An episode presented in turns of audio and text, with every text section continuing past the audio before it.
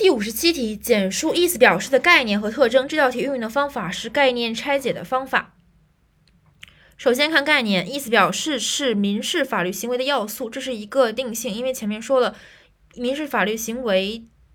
的意思表示是基本的要素。刚才在民事法律行为的这个概念，呃，概念和特征当中说，民事法律行为以意思表示为基本要素，所以意思表示是民事法律行为的要素，指什么呢？指向外部表明意欲发生一定司法上效果的意思的行为，是其实就是一个简单的内容的概括。指向外部表明意欲发生一定司法上效果的意思的行为，表明意思嘛，就是表示意思。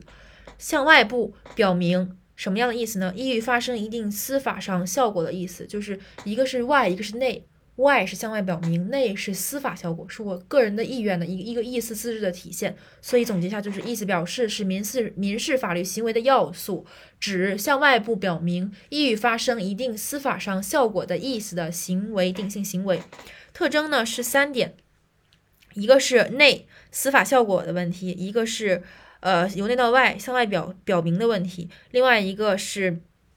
生效与否的问题。就是前两个都可以通过刚才的那个行为概括向外部表明意欲发生一定司法上效果的意思这一句话来拆出前两个的特征。最后一个特征是根据要件是否符合生效条件来赋予不同的效力。第一就是意思表示的表意人具有意在使法律关系发生变动的意图，该意图不违反法律强制性规定和公序良俗，因而发生当事人所预期的效力。这是一个意思自治的含义。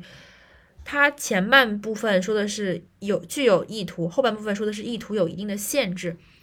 所以这句话背下来就是意思表示的表意人具有意在使法律关系发生变动的意图，并且该意图不违反法律的